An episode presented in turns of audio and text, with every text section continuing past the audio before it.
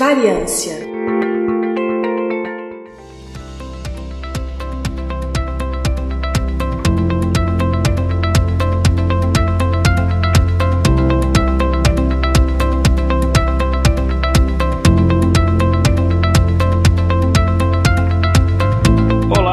querido ouvinte do Brilhem, aqui é Igor Alcântara e eu estou trazendo para vocês mais um episódio do Intervalo de Confiança. No caso aqui, do nosso spin-off, ou Variância. Explicando para você que é ouvinte novo que não lembra, enfim, a gente ficou um tempo aí de férias, né? Esse é o nosso apenas segundo episódio de 2022. O Variância é um dos spin-offs do Intervalo de Confiança. A gente tem um episódio do Variância por mês e basicamente são episódios um pouco mais técnicos que vão um pouco mais profundos num tema específico e normalmente são gravados apenas com uma pessoa. E hoje a gente vai falar de um assunto bem interessante, que na verdade já tem uma introdução de uma série de assuntos que a gente vai falar depois, depois eu explico isso. Mas antes de começar o episódio, eu vou pedir um favor para você, nosso ouvinte e nossa ouvinte. É primeiro que você ajude a divulgar o intervalo de confiança. Pegue aquele amigo, amiga, parente, chefe, colega de trabalho, etc., que você acha que pode se beneficiar de um conteúdo nosso. Pega um episódio que você acha que essa pessoa pode gostar, vai lá, pega o celular dela, ah, me empresta o celular aqui, deixa eu botar um negócio aqui pra você ouvir no Spotify, ou, ou sei lá, instala de repente um aplicativo de podcast, você decide e coloca lá, assina pra essa pessoa e fala, ó, escuta esse podcast aqui, você vai gostar. É sério, gente, ajuda a gente a subir o número de ouvintes. A gente precisa muito é, aumentar o nosso número de ouvintes esse ano, a gente meio que estagnou aí, a gente quer melhorar esse número. É, isso vai ajudar a gente em diversas questões, até para manter o podcast em questões comerciais, etc. E uma outra forma que você pode nos ajudar é você nos seguindo nas nossas redes sociais. Você pode é, curtir lá a página Intervalo de Confiança no Facebook. Será que alguém ainda usa o Facebook? Acho que sim. Ou você pode nos seguir no Twitter e no Instagram,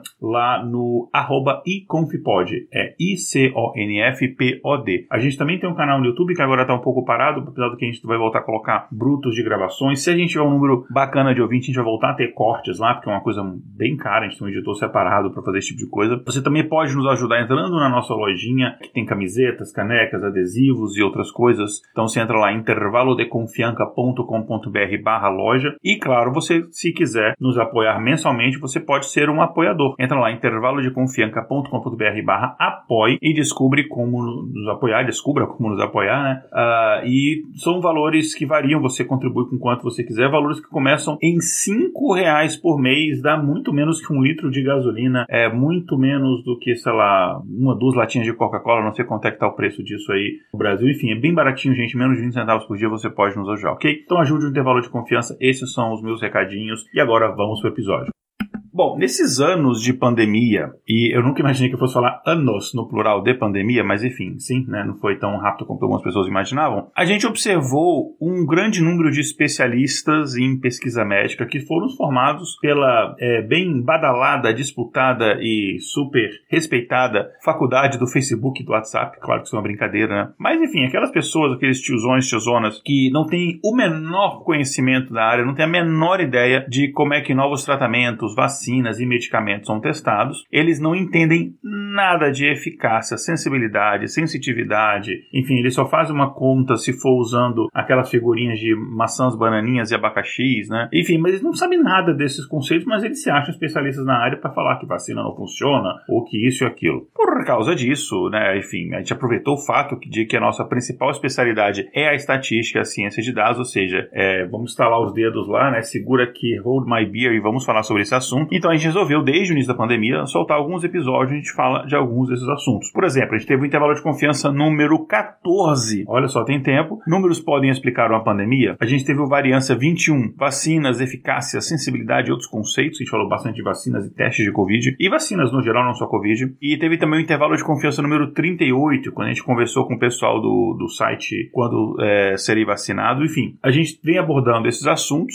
Só que esse ano a gente resolveu entrar mais a fundo na parte de pesquisa médica, incluindo, inclusive aproveitando aí o fato de que eu, Igor Alcântara, recentemente voltei a trabalhar especificamente com essa parte de pesquisa médica. Né? Para quem não sabe, é, eu trabalho aqui no, nos Estados Unidos numa empresa americana de, de análise e ciência de dados, enfim. Uh, e eu sou cientista de dados, trabalho com estatística. Atualmente eu sou inclusive diretor da área de ciência de dados da empresa e eu trabalho muito, muito com essa parte, mais até de estatística mesmo hoje em dia do que de machine learning learning. A gente usa machine learning em algumas coisas, mas eu sempre prefiro dar, ir mais na parte assim mesmo de inicialmente de estatística, tentar responder as perguntas relacionadas à estatística e algumas redes de hospitais de centros de pesquisa médica que eu estou responsável por essa parte, são clientes nossos, eu estou responsável por essa parte estatística de pesquisa médica. Até pelo meu uh, passado, enfim, apesar de não ser médico, eu estudei, fiz quatro anos de uma faculdade de medicina federal, uh, então assim, eu tenho algum conhecimento dessa área médica em si, apesar de não ser médico, apesar de não poder atender um paciente e não tenho conhecimento para atender um paciente, mas eu consigo pelo menos conversar com, com, com os médicos, consigo ler um artigo científico científico médico, esse tipo de coisa. E tem a minha área de fato, especialidade, ou de fato que eu entendo, de fato que me especializei, que é a parte da estatística e da ciência de dados. Então eu trabalho com isso, uh, auxiliando diversos pesquisadores. Atualmente, por exemplo, se vocês terem uma ideia, a gente está com, eu estou com coisa de 8 a 9 pesquisas médicas diferentes, algumas relacionadas à Covid, outras não relacionadas à Covid, mas enfim, tem muita coisa de Covid, porque é onde está tendo bastante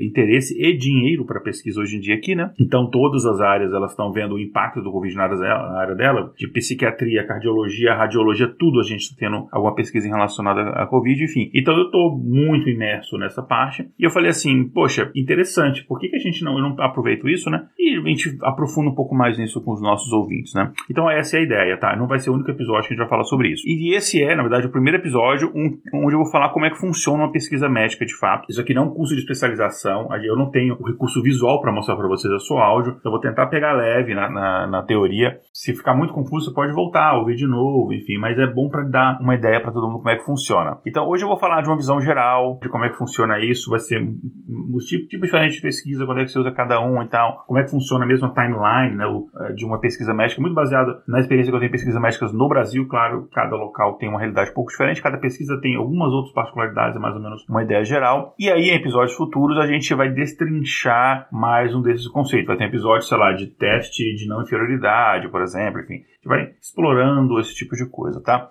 Vamos começar a ter uma visão geral de o que, que seria uma pesquisa médica comum. Como é, que, como é que ela começa e aí até onde ela vai, né? Como é que é o processo, né? Como é que ela é produzida, quais são as fases. E, enfim, em linhas gerais, uh, a gente começa com um tema de pesquisa. Por exemplo, uh, isso é um exemplo real o efeito do isolamento na saúde mental de pacientes psiquiátricos. Então, as pessoas ficaram isoladas, muitos pacientes psiquiátricos que iam para o hospital fazer os seus acompanhamentos com seus psiquiatras e é, psicoterapeutas, eles passaram a ter esse acompanhamento remotamente, e aí será que isso teve um impacto nos índices de saúde mental dele? Então, a gente tem aqui os testes que a gente faz, o, o PH9 e, o, e, outros testes que a gente faz para ver ansiedade, depressão, etc. E como, será que teve alguma, alguma mudança nesses resultados? Isso é um exemplo, por exemplo, de uma pesquisa real que eu estou trabalhando atualmente, e basicamente, isso começa assim. Esse é o tema. Com base nisso, os pesquisadores eles vão escrever algo que a gente chama aqui de protocolo de pesquisa. Aí, nesse protocolo, o que, que é isso? Né? Ele estabelece os parâmetros da pesquisa, qual o design que foi escolhido e por quê. Design a gente vai falar daqui a pouco. Qual a população a ser pesquisada, quais dados vão ser usados, como esses dados vão ser coletados, quais as perguntas que a pesquisa se propõe a responder, etc. E aí, com esse protocolo em mãos, você submete essa, o seu protocolo, né, basicamente com uma proposta de pesquisa, para o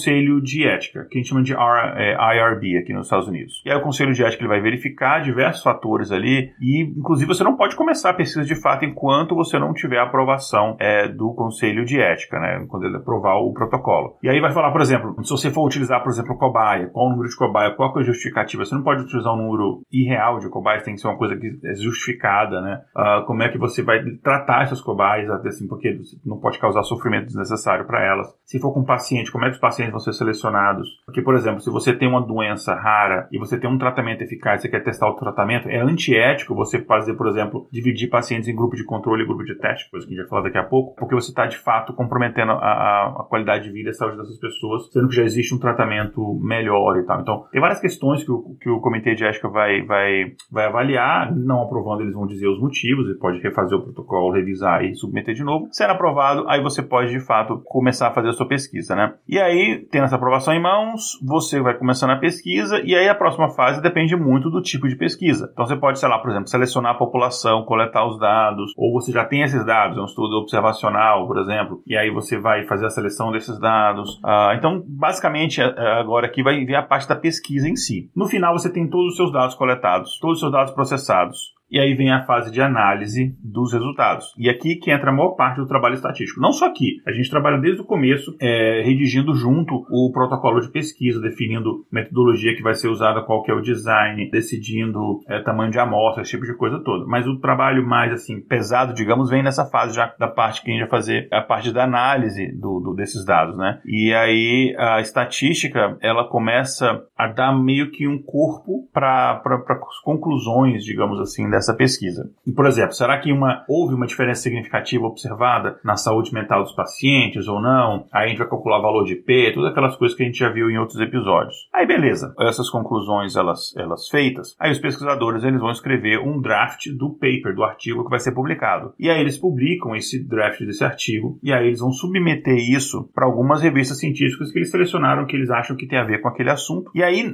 o artigo ele está numa versão que a gente chama de pré-print, né? Uma versão preliminar. E essa versão de pré-print ou preliminar, ela não é o artigo final ainda, né? Enfim, quando você manda para as revistas, elas podem ou recusar de cara o artigo, porque eu não tenho nada a ver, ou porque, enfim, elas de cara detectaram que tem algum erro metodológico grave, uh, ou elas mandam aquele artigo para revisão de pares, que chama de peer review. São pessoas da mesma área de estudo, então digamos que é psiquiatria. Então, pessoas da área de psiquiatria, elas são anônimas para você, você não sabe quem elas são e elas não sabem quem você é também. É o nome dos autores do artigo são ocultados, para de repente você, por coincidência, pegar um amigo seu ali, você não favorecer ele, enfim, para ser uma coisa de fato isenta, né? E aí eles vão fazer a avaliação do seu trabalho. Eles podem fazer comentários, pedir para você esclarecer alguma coisa, tá? Você revisar aquilo, ou ele, o seu trabalho pode ser também recusado, ou de fato o seu trabalho pode ser aceito e aí ele vai ser publicado. E aí, enfim, você pode sair para beber com o pessoal, comemorar e tal, beleza. Inclusive, falando dessa versão pré-print, né, essa versão preliminar, ela não é o artigo pronto, né? Ela é quase o artigo, mas ele não está pronto ainda. E uma coisa que a gente viu bastante nessa época da pandemia, principalmente, foi gente mal informada ou até mal intencionada, pegando o artigo ainda na versão pré-print, diferente do artigo que seria, se é que seria publicado, e divulgando aquilo como se fosse um consenso científico. E olha que muitos desses artigos para pré-print, porque assim, eu posso escrever qualquer baboseira e submeter para qualquer revista. Não quer dizer nada. A aprovação daquilo depois de uma revisão de pares que tem algum tipo de, de relevância. E aí eles pegaram aquilo, um pré-print, e aí eles acabavam divulgando como se fosse um consenso científico, e no final tinha artigo que era até recusado, que não era nem publicado, porque tinha artigo que tinha falha grotesca de metodologia, tinha artigo que tinha até fraude nos dados, enfim, tinha muita coisa errada, e daí, é, só que o estrago já estava feito, todo divulgado já aquilo ali, tá? E falando de metodologia, né, é muito importante escolher o tipo correto de estudo que vai ser feito, e é neste ponto que eu quero me aprofundar mais nesse episódio. Tem bastante coisa, então eu peço para você aí, respira fundo, vem comigo aqui, ó. Respirando fundo e vamos lá. Bom, gente, na pesquisa clínica, vamos pensar aqui comigo. O objetivo do pesquisador é idealizar um estudo que ele seja capaz de derivar uma conclusão científica válida e significativa, usando métodos estatísticos corretos, apropriados e que eles possam ser traduzidos para o mundo real. E aí a gente vai entender o que cada uma dessas partes quer dizer. Mas basicamente é o seguinte: digamos que eu faço uma pesquisa, eu fiz uma pesquisa com 100 pessoas. O objetivo no artigo não é dizer o que aconteceu com aquelas 100 pessoas apenas, é tentar tirar conclusões do que poderia poderia acontecer com a população em geral, sem precisar estudar a população inteira. É basicamente esse um dos papéis da estatística, né? Você fazer conclusões do todo, tendo uma amostra do todo apenas. E aí eu, eu falei é, idealizar um estudo, né? Então, quando eu falo idealizar, eu também poderia dizer projetar. Né? O que eu quero dizer é que antes de fazer um estudo científico, você precisa decidir que tipo de estudo você vai fazer, que dados você precisa, como você vai coletar esses dados, de quem vai coletar esses dados, onde vai armazenar, por quanto tempo vai se armazenar esses dados, qual a quantidade de pessoas que vai ser pesquisada, qual o perfil dessas pessoas, como elas serão selecionadas, que tipo de técnica vai usar para analisar esses dados, que parâmetros vai usar para definir que um resultado é significativo ou não, enfim, é um monte de coisa que a gente tem que fazer, não é uma coisa tão simples assim. E é isso que a gente chama de design de experimento. E isso é muito importante. Para cada tipo de estudo, você tem um design específico. É, se você errar nessa parte, se você errar nessa escolha, você compromete todo o seu estudo. Se você começar errado aqui, não tem como você chegar a uma conclusão que ela seja correta. Então, eu vou dar um exemplo aqui de um, um, um estudo que, que eu estou tra trabalhando agora. É, tem um estudo que a gente está fazendo que está avaliando a curto e médio prazo, que a longo prazo a gente não tem tempo ainda para isso, mas a curto e relativamente médio prazo, a recuperação de funções respiratórias respiratórias em pacientes de Covid. Então, basicamente, era um estudo observacional, depois eu vou explicar o que, que é isso, mas era basicamente, você tinha várias medidas, é, TLC, FEV,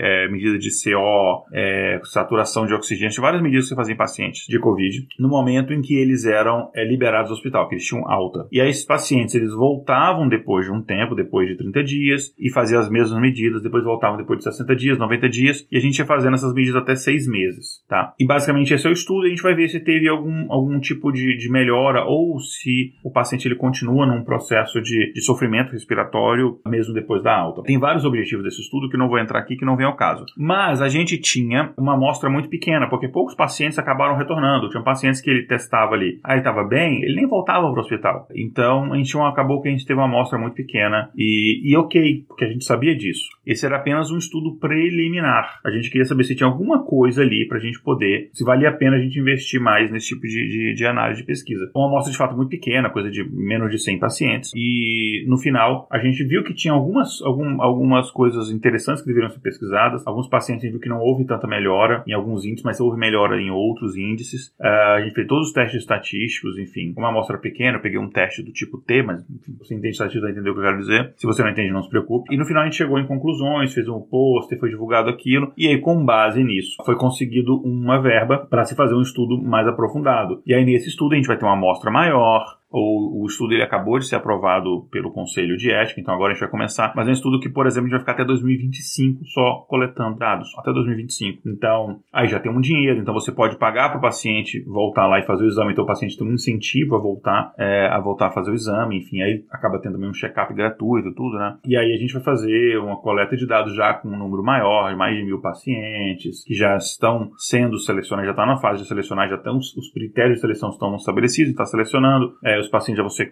contactados para aderir ao estudo no mês que vem, enfim. Então, mais é mais isso que funciona. Então, você vê que a gente teve um primeiro estudo inicial que ele foi completado em curto tempo, observacional, e agora a gente está partindo para um estudo clínico. E aí depois eu vou explicar essa, um estudo clínico experimental, né? Eu vou explicar daqui a pouco essa diferença. Então, é para ver um exemplo real e tal aqui. Uma outra coisa que eu falei no começo foi que achar é, uma conclusão, uma diferença, uma melhora ou piora num determinado número num paciente e tal, e esse número ele tem que ser significativo. O que, que quer dizer significativo? Isso, inclusive, é uma coisa que a gente já falou em vários outros episódios, mas vamos revisar aqui. Imagina que eu estou testando um tratamento, né? Como esse, esse que eu acabei de citar, vamos pegar ele como exemplo. Se ele foi capaz de melhorar a saturação de oxigênio em pacientes de Covid. Os pesquisadores mediram essa função nos pacientes, aqui não são números reais, porque, enfim, eu não, eu não, eu não vou divulgar os números reais aqui, porque eu não quero que nada seja divulgado sem estar tudo publicado sem estar tudo, enfim, verificado. Então, são números fictícios aqui. Mas digamos que eles mediram numa determinada data e a média dessa saturação de oxigênio nos pacientes deu 60 65%. Beleza. O paciente iniciou um tratamento, ele volta depois de três meses e esse número de 65% subiu para 70% em média, né? a média de todos os pacientes. Aparentemente, se você pensar, houve uma melhora, mas calma, não vai sair soltando aí no WhatsApp. 65% para 70%. Será que essa melhora foi significativa bastante para eu falar que o tratamento foi eficaz? Porque pode ser que esse aumento tenha acontecido por algum outro motivo. Ele teria acontecido normalmente, de um jeito ou de outro, né? Então, assim, tem um valor mínimo que a gente usa para dizer que essa melhora foi significativa. Isso não é uma coisa aleatória, não é 5%, 7%, não é aleatório. É uma coisa que a gente calcula, tem fórmulas estatísticas que são bem simples e muito bem estabelecidas desde o século XIX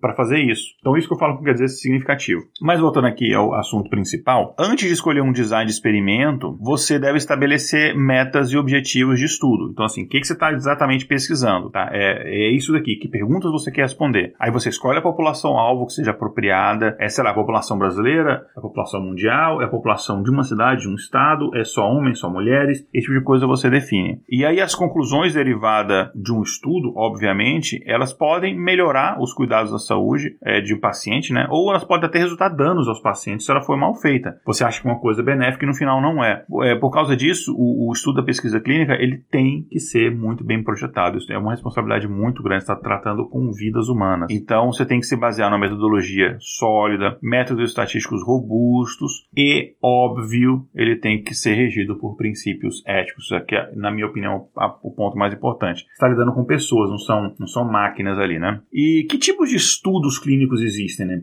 Eu falei, tem que decidir o tipo, né? Mas que tipos que tem? Se eu pensar aqui num, num ponto de vista geral, a gente tem dois tipos. Um que a gente chama de de observacional e um outro que a gente chama de experimental. E eu citei brevemente, mas agora eu vou explicar. Os estudos observacionais, eles são estudos que eles são, a gente chama de estudos geradores de hipótese, e ele, depois a gente vai entender todos esses detalhezinhos do tempo que eu estou falando. E eles podem ser divididos em descritivos e analíticos. E os estudos observacionais descritivos, eles fornecem uma descrição da exposição ou do desfecho daquele assunto que está estudando, e os estudos observacionais analíticos, eles fornecem uma medida de, da associação entre exposição, significa, sei lá, andar na rua sem máscara, e o desfecho, contrair ou não Covid, por exemplo. E os estudos experimentais, que é outro tipo, eu falei que tem observacional e experimental. Vou falar agora de experimental. Eles são estudos de teste de hipótese. Então, um é gerador de hipótese, observacional, o outro é de teste de hipótese. A gente vai entender a diferença. Então, aí no caso do, dos estudos experimentais, eles envolvem uma interação que testa a associação entre a exposição e o desfecho. Um observa, o outro testa. O observacional observa, o experimental ele testa. É confuso?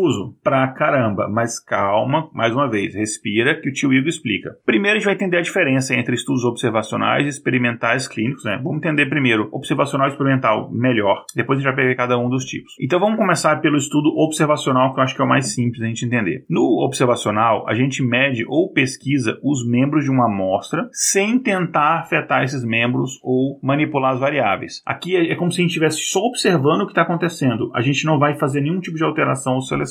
Sabe aqueles estudos que a gente fala que ah, você pegou um, um grupo de teste, um grupo de controle, a grupo de teste ele tomou um medicamento novo, a gente viu se ele é eficaz, o grupo de controle tomou um placebo? Então, isso não é um estudo observacional, porque aí você está de fato interferindo. Está dando um tratamento para as pessoas, não dando um tratamento para outras pessoas. No observacional, não, você já você observa. Muitas vezes no observacional você está olhando dados que já aconteceram. Tipo assim, ó, já teve pandemia, eu tenho os dados pacientes. Vamos pegar esses dados que existem do passado e vamos fazer um estudo em cima desses dados. Então, observacional. Você não está alterando os dados, a gente não tem um DeLorean para voltar no passado. Esse é um exemplo, por exemplo, de observacional. Não só isso, tá? A vez observacional são dados que estão acontecendo no presente, mas você só observa e coleta os dados, você não interfere, você tenta ser um, como se fosse uma entidade neutra ali, só observando o que está acontecendo, sem interferir, tá? Sem fazer seleção, sem fazer nenhum tipo desse, desse tipo de, de análise. No caso observacional, então, ele mostra que pode haver uma relação entre as variáveis, mas não consegue estabelecer uma relação de causa e efeito. Ou seja, o observacional ele consegue ter, às vezes ele tem um indicativo, um indicativo muito forte, mas ele não consegue afirmar isso. Mas ele consegue saber, por exemplo, é, sei lá, qual é a relação em duas variáveis, uso de máscara e contaminação. Então, você tem duas variáveis, você observa. Pessoas que usaram mais máscara, elas têm menos contaminação. Pessoas que usaram menos máscara, elas têm mais contaminação. Beleza. Eu posso afirmar que o uso de máscara previne com o observacional? Não pode. Você teria que fazer um estudo experimental para saber isso daí. O que, na,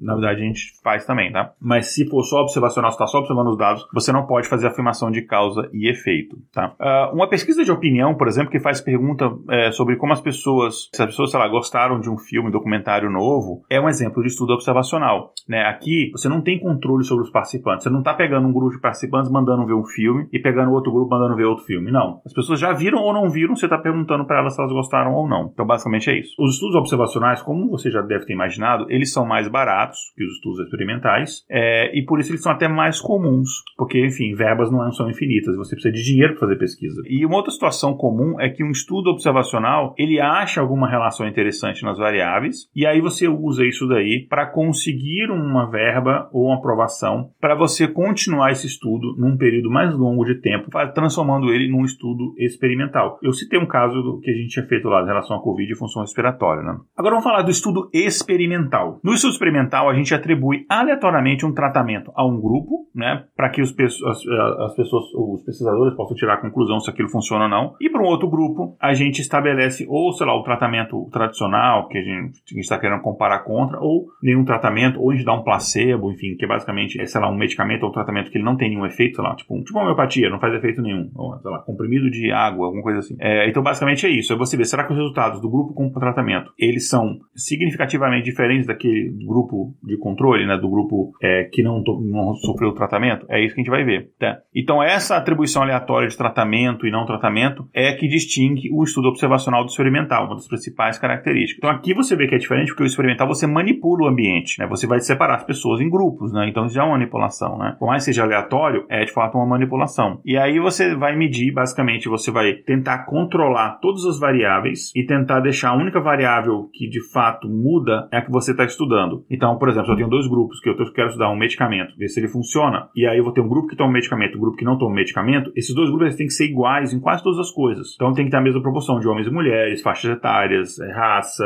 é, acesso a, a, a, sei lá, saúde, é, renda. Então eles têm que, ter, têm que ser grupos muito parecidos, porque senão, se eles forem muito diferentes, se for um tomar um medicamento, mas forem pessoas mais ricas, e um não tomar medicamento foram pessoas mais pobres, não pode, pode ser que não, não seja o medicamento a causa, pode ser que seja renda, pode ser que seja grana, sei lá, o cara tem mais dinheiro, tem condições de alimentar melhor, ou vai na academia, ou faz coisas que a pessoa com baixa renda não consegue fazer. Então, para eliminar que não são outros fatores, ou reduzir a chance de que outros fatores sejam de fato a causa, e sim o tratamento é a causa de uma melhoria ou pior, alguma coisa, a gente tenta controlar essas variáveis, chamá-las de variáveis independentes das variáveis que você está tentando controlar, para você tentar estimar aquele tratamento que é variável independente. Basicamente é isso. E no caso, a evidência que você encontra, né, que você tem de um tratamento experimental, ela é maior, né, ela é uma evidência mais forte. Então, assim, é uma evidência científica mais forte, mais importante do que o observacional, porque você tem esse tipo de, de, de experimento de fato, né? Então você consegue estabelecer ali já uma relação é, causal. O, o, tipo de estudo experimental também ele, ele muitas vezes é chamado só de estudo científico, né? Por causa desse tratamento, que esse tipo de, de, de metodologia que ele envolve, né? E agora mais um pouco em, em, divisões, né? O estudo experimental ele tem dois grupos, como eu falei, o grupo de teste, o grupo de controle e essas coisas que a gente explicou aí. Mas além dos grupos, ele também ele pode ter formas diferentes de você separar esses tipos de, de tratamento experimental, ou seja, não tem só um tipo de tratamento experimental ou só um tipo de tratamento observacional que a gente vai ver daqui a pouco. Mas antes de falar disso, uns, uns problemas chaves sobre os estudos experimentais são os seguintes. Primeiro, que eles têm um monitoramento mais de perto. Então a gente monitora de perto o que está acontecendo. Você tem que rever os pacientes de tempos em tempos e fazer todas as medições de, sei lá, pressão arterial, glicose, esse tipo de coisa. É, então isso é muito importante. Até para saber se o paciente está seguindo de fato o tratamento que você passou para ele, ele seguir. É, esses estudos eles são mais caros, muitas vezes muito caros, até porque eles demoram mais tempo para serem executados. E no caso, os observacionais, por outro ponto, eles são normalmente mais baratos e mais curtos. Né? Agora, vamos entender melhor a diferença de estudos observacionais e experimentais analisando alguns exemplos. Então eu vou pegar aqui alguns problemas. O problema um é o seguinte: eu tenho um estudo que ele pegou uma amostra aleatória de estudantes e perguntou sobre os horários que eles iam dormir, quantas horas eles dormiam. E aí os dados mostravam que pessoas que dormem por pelo menos 8 horas antes do dia de uma prova, eles têm uma tendência a ir melhor na prova do que as pessoas que dormem menos que 8 horas. E aí, que tipo de estudo é esse? Esse é um estudo observacional. Por quê? Eu não falei para os estudantes, oh, você vai dormir menos, você vai dormir mais. Não, eu só perguntei para eles. Então eu estou observando um fato que aconteceu. Então ele é um estudo observacional, né? É, eu não fiz nenhuma interferência. Vamos ver um segundo exemplo. Um estudo atribuiu aleatoriamente pessoas a um grupo, é, uma, uma pessoas de uma determinada população a dois grupos. O grupo 1 um foi perguntado, foi solicitado a seguir um cronograma de estudo rigoroso por um período fixo de tempo. E o grupo 2 foi solicitado a executar da mesma maneira que costumava fazer antes, sem nenhuma mudança. E aí os pesquisadores analisaram qual grupo teve melhor é, nota nas provas. E, aí, e esse aqui é experimental ou observacional? Experimental. Porque aqui você houve uma interferência do pesquisador. Você pediu a um grupo para mudar o seu hábito de estudo. Então você teve uma interferência, você dividiu em grupos e analisou a diferença entre esses grupos, uh, ou cortes, né, que a gente vai falar daqui a pouco. Então isso é um tipo de estudo experimental. Vamos analisar agora o terceiro e último problema, que é, ele é um estudo que ele pegou uma amostra aleatória de pessoas e examinou os hábitos dela de fumar. Cada pessoa ela foi é, classificada como fumante leve, moderado ou, pesa ou fumante pesado. E os pesquisadores analisaram então o nível de estresse em cada grupo. Então você tem a divisão de grupos. Qual que é o tipo? O observacional. Mais uma vez, você, apesar de você ter a divisão de grupos, você não dividiu as pessoas em grupos, pedindo para que elas mudassem o seu hábito ou seguissem determinado hábito. Você não falou para a pessoa não fumante, começa a fumar que eu quero ver se aquilo só te matar de câncer. Isso é antiético, você não pode fazer esse tipo de coisa. É uma das questões básicas de ética em pesquisa médica, né? Você só observou o hábito que a pessoa já tinha. Então, neste caso, ele também é considerado um estudo observacional. Então, acho que deu para entender bem a diferença de estudo observacional e experimental, né? Agora, sobre estudo observacional, eu comentei antes que eles tinham lá descritivos e analíticos, né? Vamos entender melhor o que, que isso quer dizer. Começando em descritivo, a gente tem diferentes tipos. Pode ser estudo de relato de caso ou séries de casos, pode ser estudo populacional, e eu vou explicar as diferenças. Então, é, por exemplo, relatos de casos ou séries de casos. Né? Então, de vez em quando, durante a, o médico, durante a prática clínica, ele se depara com um, um, paciente que ele tem uma condição muito peculiar, muito típica, muito atípica e muito particular daquele paciente que é, não é comum, né? E aí esse caso atípico, geralmente ele é descrito ali, o, o médico ele pega a descrição desse, desse, desses casos ali e ele vai descrever aquela condição ali do paciente. Às vezes pode ser uma doença nova, uma doença rara que não, é, não tem tanto caso assim naquela região ou mesmo no mundo, né? E aí você pode fazer uma pesquisa observacional nesse caso que ela é simplesmente descritiva, um relato de caso. Encontrei um paciente que é assim, assim, assim, assim. Na maioria das vezes, né, isso daí é como você descobre uma doença nova, né? Um caso completamente novo, enfim, você não conhece ou que não é tão comum, e você tem a descrição daquele caso. Ou até um caso que você já conhece, mas, sei lá, numa região que não é comum aquilo dali. Então você pode observar alguma mudança. Será que teve uma mutação de um vírus, ou migração de um vírus, ou de, um, de alguma doença para uma outra área, ou uma outra população que não era comum? Então isso é, é, é, bem comum isso daí. E às vezes você tem vários casos, ou alguns casos muito parecidos. Aí você, a gente chama isso de série de casos, né? Então isso é uma, é um tipo de estudo que a gente chama é observacional e ele é descritivo. O motivo dele é mais descrever um acontecimento. Ele é meio que um estudo bem preliminar mesmo de quando a gente está falando de determinadas doenças. E aí você tem estudo populacional que também é descritivo, que basicamente você vai observar uma, um determinado comportamento, uma doença, uma condição, sei lá, numa população, né? E essa população são basicamente pessoas que têm uma característica comum. Então, sei lá, pode, elas podem ser pessoas que moram numa regi mesma região, ou são do mesmo sexo, mesma faixa etária, ou mesmas condições de saúde, né? Então, por exemplo, sei lá, pegar aqui aleatório, um, um estudo que analisa os riscos da população da, deixa eu pegar aqui, Estônia, é, de contrair câncer de pele, esse aqui seria um exemplo de um estudo populacional. Mas ele ainda é observacional e descritivo. Você basicamente está descrevendo. Você não está fazendo conclusões em relação, sei lá, à população da Estônia e casos de câncer de pele. Você está descrevendo como é que aquilo acontece naquela população. Então, observacional descritivo é simples. Agora, os observacionais analíticos, eles têm mais tipos. Então, ele pode ser ecológico, transversal, caso controle, ou que chama de coorte, né? Que é uma tradução meio estranha do termo em inglês que é cohort, né? Que, enfim, mas eu vou falar disso daqui a pouco. Então, o estudo ecológico, eles são estudos observacionais, como eu falei, analíticos, e que eles fornecem uma descrição das características de grupos populacionais. Como assim? Não é um estudo populacional isso daí? Calma, tio Igor explica. Então, esse estudo, ele basicamente descreve características para todos os indivíduos de um grupo, né? Então, sei lá, digamos que os pesquisadores mediram a incidência de câncer de mama e a ingestão per capita de gordura na dieta e encontraram uma correlação que maior ingestão per capita de gordura está associada a um, um aumento na incidência de câncer de mama. Então, é diferente do estudo populacional que só descreve. Aqui você já tenta estabelecer uma correlação entre variáveis. Só que você não consegue estabelecer uma relação de causa e efeito ainda, porque isso não é um estudo ainda experimental, mas é um tipo de estudo ecológico que está observando.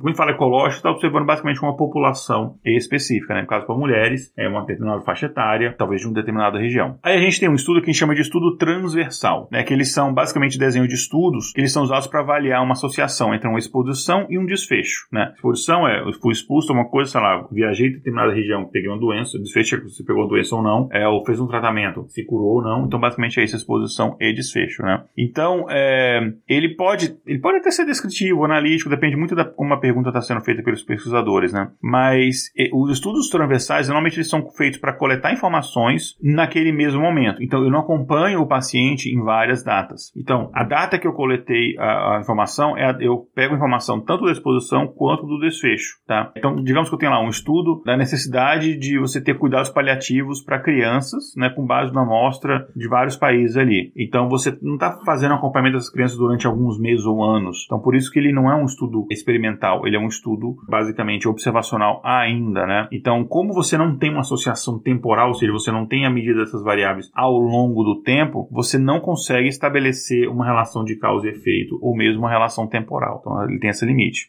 E a gente tem o estudo de caso controle, que ele é um tipo de, de design de estudo que ele compara dois grupos, é parecido com o experimental, né? Que é pessoas que têm doença e pessoas, por exemplo, que não têm uma doença, e aí eles estão tentam encontrar ali diversos fatores de risco. Vou pegar pessoas, sei lá, com câncer de pulmão. Aí vou ver, sei lá, quantos daqueles ali com câncer de pulmão tem, são fumantes e quantos que não têm câncer de pulmão não, não, são fumantes.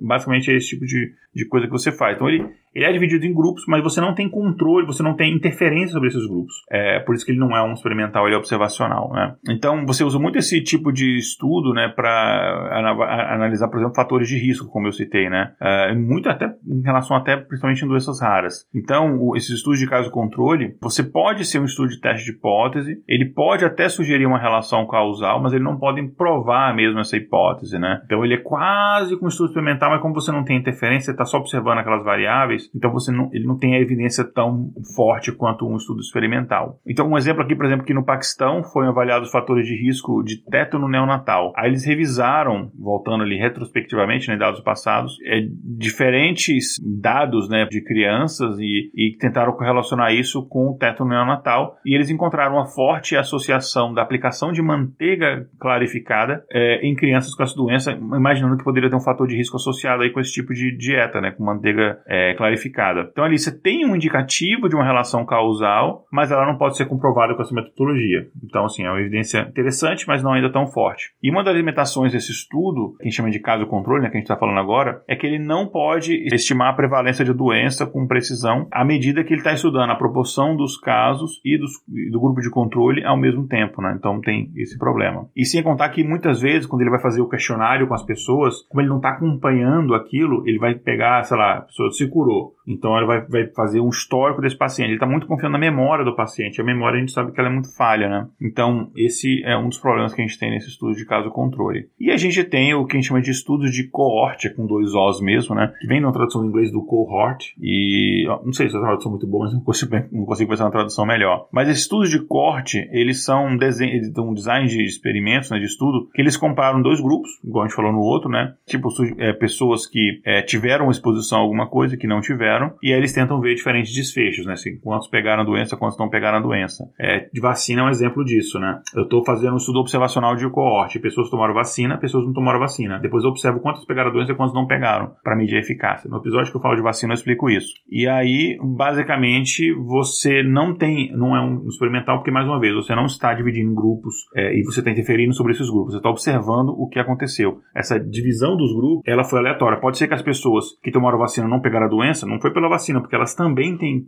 por uma característica pessoal delas, eles tomam outros tipos de cuidado, como, sei lá, não isolamento, usar máscara em público, esse tipo de coisa. Então, a relação, a gente pode mostrar um forte indício mas não provar que existe uma correlação de causa e efeito, né? Então, enfim, quando você tem casos, por exemplo, que você precisa de um estudo em curto prazo, como os casos de eficácia de vacina de Covid, é, você começa a, a, a, preferir esse tipo de estudo, tá? Enfim, esse aqui, é, que eu resumi bastante, depois a gente vai ter episódio explicando melhor essas coisinhas aqui. Agora, falando de estudo experimental, bom, eu já expliquei que são estudos experimentais, né? Que a gente tem lá o grupo de controle, o grupo de teste, já expliquei tudo isso daí. E eu vou falar aqui, basicamente, dos três grandes tipos, né, de, de estudos experimentais experimental, que a gente pode ter um ensaio clínico, ensaio comunitário ou ensaio de campo. Então, o ensaio clínico, que a gente também chama de ensaio terapêutico, esse é o mais clássico, né? Que você tem pessoas com doenças e eles são colocados em diferentes grupos de tratamento, né? Então, você pode ter um grupo com tratamento, um grupo com placebo, um grupo com tratamento novo, um grupo com tratamento antigo. Você tem diversos tipos de layout que você consegue fazer. Mas esse é,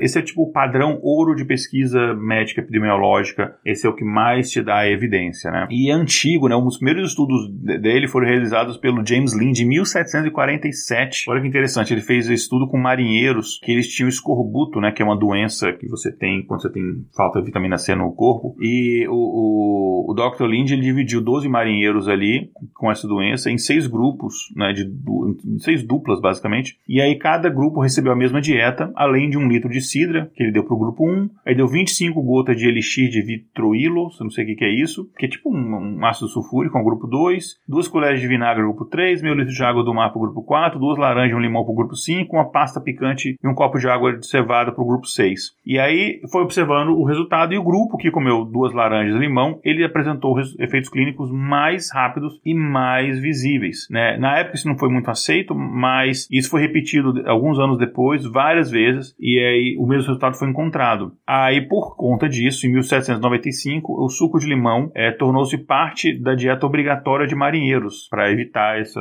deficiência que eles tinham de vitamina C. E hoje a gente sabe que de fato, né, frutas cítricas elas têm são fontes muito grandes de vitamina C por conta de estudos que começaram ali, né? Então isso é um exemplo. E no caso, a gente tem que ter um cuidado que quando você seleciona os grupos no estudo clínico, né, no ensaio clínico, você precisa pegar grupos que eles representem a população em geral, né? Então você não vai fazer um estudo que você quer fazer a população brasileira e pegar só pessoas de origem alemã, não faz muito sentido. Então esses são os é, critérios que a gente tem que tomar cuidado. E estudos clínicos clínicos, eles têm vários tipos. Ele pode ser um ensaio clínico randomizado, ensaio clínico não randomizado, ensaio clínico cruzado, ensaio clínico fatorial. Mas eu não vou entrar muito nesses detalhes que o episódio já está com quase uma hora, então enfim, eu não vou entrar muito nesses detalhes não. Eu tinha até planejado fazer isso, mas está muito, tá muito longo já. E aí você tem o teste de comunidade, que eles são também conhecidos como ensaios randomizados em cluster, né, que eles, eles envolvem grupos de indivíduos que têm uma doença e que não têm uma doença, que eles são atribuídos a diferentes grupos, né, de, de intervenção e tal. Então você tem, por exemplo, grupos de uma determinada área, né, como por exemplo, sei lá, uma, uma cidade, uma vilazinha, uma cidade, que estão num grupo, ou sei lá, pessoas de uma faculdade, uma escola, e aí eles passam por a mesma intervenção e experiência. E assim os resultados que são obtidos, você consegue ter uma certa evidência maior, porque você não tem tanto controle sobre aquelas comunidades. Então vou explicar o, o problema. Digamos que você está trabalhando um determinado tipo de estudo, sei lá, o benefício de você caminhar para saúde. E você chega numa, numa sala de aula e você pede que metade dos alunos vão a pé para a escola e metade não vão. Só que o que acontece é que ah, muitos daqueles alunos ali são amigos, né? Então, sei lá, um vai a pé, eles sempre vão junto à escola, o outro, que teoricamente não deveria a pé, vai a pé também. Então, como é que você controla isso? É muito difícil, porque então quando você tem um caso de que os indivíduos do estudo se conhecem e se interagem, ah, o hábito de um pode influenciar no hábito do outro, por exemplo, numa casa. Eu não tenho como passar uma dieta diferente para fazer um teste para pessoas que moram na mesma casa, porque vão fazer a compra juntos, então vai ter a mesma dieta. Então faz mais sentido um teste comunitário. Então eu peço para todas as pessoas da mesma sala ou da mesma vila, eu estudo aquele comportamento neles, eu passo todo o tratamento igual para aquelas pessoas que vivem naquela região, e aí pessoas na região diferente, eu passo um tratamento diferente, tá? Então, é, é, um exemplo que a gente faz de teste de comunidade. E teste de campo, que a gente chama também de ensaio preventivo ou profilático, é quando você pega indivíduos sem a doença e você coloca eles em diferentes grupos de intervenção preventiva. Então, tem grupo sem doença, ninguém tem a doença. Aí você divide em dois grupos. Um vai sofrer um tratamento X, o outro vai sofrer um tratamento Y, nenhum tratamento. E aí você vê quantos daqueles vão pegar a doença ou não. No Covid fizeram bastante isso, né? E você faz, mas normalmente são estudos de mais longo prazo, né? Que dependendo da doença, demora um longo prazo para você saber se a pessoa de fato vai pegar aquela doença ou não. Sei lá, AIDS, por exemplo, você não tem como fazer uma pessoa, ó, oh, se for um tratamento de AIDS, agora eu quero que você transe com 100 pessoas sem camisinha. Você não vai fazer uma maluquice dessa. Então você tem que observar a longo prazo para ver se aquela pessoa com aquele tratamento, com aqueles tipos de hábitos sexuais, por exemplo, se ela vai contrair HIV ou não, por exemplo, né? Então esses são os principais tipos de teste. E, gente, tem muito mais do que isso, muito mais. Mas o episódio está longo, eu tô com medo de vocês estarem já dormindo achando muito chato. Então vou encerrar por aqui, tá? Então esse foi só o primeiro desse tipo de assunto. Se vocês gostarem, dá um feedback, compartilhe, fala com a gente que a gente pode fazer mais episódios de fato. Porque a gente vê que ninguém gostou, a gente não continua. Mas a gente quer então o feedback de vocês, tá? Tem vários tipos de pesquisa que a gente falou, uns parecem com outros, tem algumas diferenças muito pequenas que a gente vai detalhar no futuro, caso vocês tenham gostado desse episódio e deem um feedback. Não adianta vocês gostarem caladinhos, que a gente vai achar que se ninguém falar nada, a gente achar que ninguém gostou, e a gente não vai fazer, a gente vai mudar os planos, né? Então, mas pelo menos eu, a gente, eu queria que vocês tiveram alguma noção de entender um pouco dessa complexidade para você conseguir argumentar um pouquinho com aqueles parentes que ficam falando baboseira no WhatsApp sobre pesquisa médica, né? Mais uma vez, não esqueça de nos seguir nas nossas redes sociais, e confpod, é, olhar na sua lojinha, divulgar o nosso podcast uh, e apoiar a gente lá no intervalo de confiança.com.br barra apoie, se você puder. Mais uma vez, obrigado pela sua audiência, um grande abraço, até a próxima na aula.